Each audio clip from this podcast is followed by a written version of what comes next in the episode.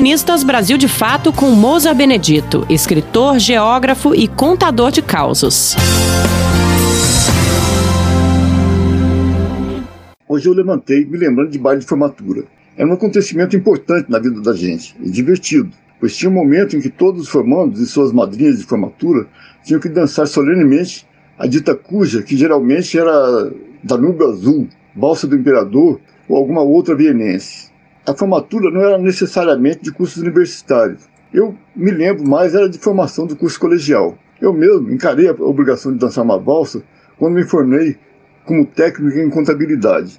Em São Paulo, alugavam salões chiques para formandos realizarem o tal baile. E havia orquestras famosas que tinham como principal fonte de renda tocar nesses bailes nos meses de dezembro e janeiro, sempre aos sábados. Na minha terra, Nova Resende, em Minas Gerais, onde nem tinha curso colegial, fazia um baile de formatura do curso ginasial, equivalente ao primeiro grau de hoje. Os formandos tinham 14 ou 15 anos de idade, mas o tom solene era o mesmo. Morando em São Paulo, fui passar um final de semana em Nova Resende, em meados dos anos 1960, e coincidiu de ter um baile de formatura dos ginásios.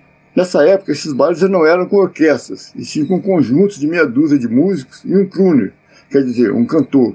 Fui lá de terno e gravata, como se exigia, pensando em tirar umas mocinhas bonitinhas para dançar de rosto colado e cochichando nos seus ouvidos. O conjunto que tocava nessa noite era da região. O crooner era um jovem negro que cantava maravilhosamente, tão maravilhosamente que eu parei de dançar e fiquei só vendo e ouvindo as suas interpretações.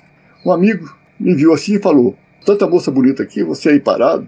Respondi: Repare no cantor, como canta bem. Se morasse em São Paulo no Rio, se tornaria um cantor famoso, mas aqui vai ficar nisso, cantando em baile de formatura de ginásio. Passado uns tempos, em 1967, a TV Globo promoveu um festival da canção e uma semifinal foi em Ouro Preto. Aí, para cantar uma música concorrente, entrou um rapazinho negro, e era aquele que cantou num baile de formatura em Nova Resende. E ele foi para a final com uma interpretação maravilhosa. Era Milton Nascimento cantando a música Travessia.